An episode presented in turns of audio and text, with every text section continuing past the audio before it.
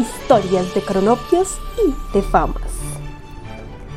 Manual de instrucciones. Instrucciones para llorar.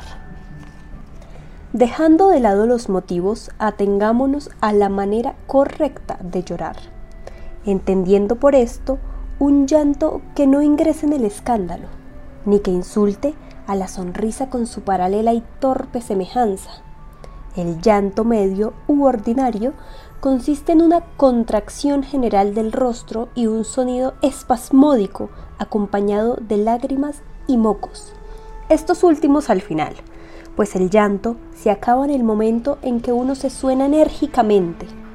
Para llorar, dirija la imaginación hacia usted mismo.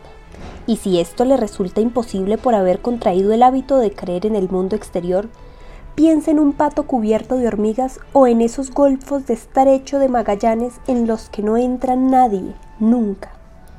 Llegado el llanto, se tapará con decoro el rostro, usando ambas manos con la palma hacia adentro.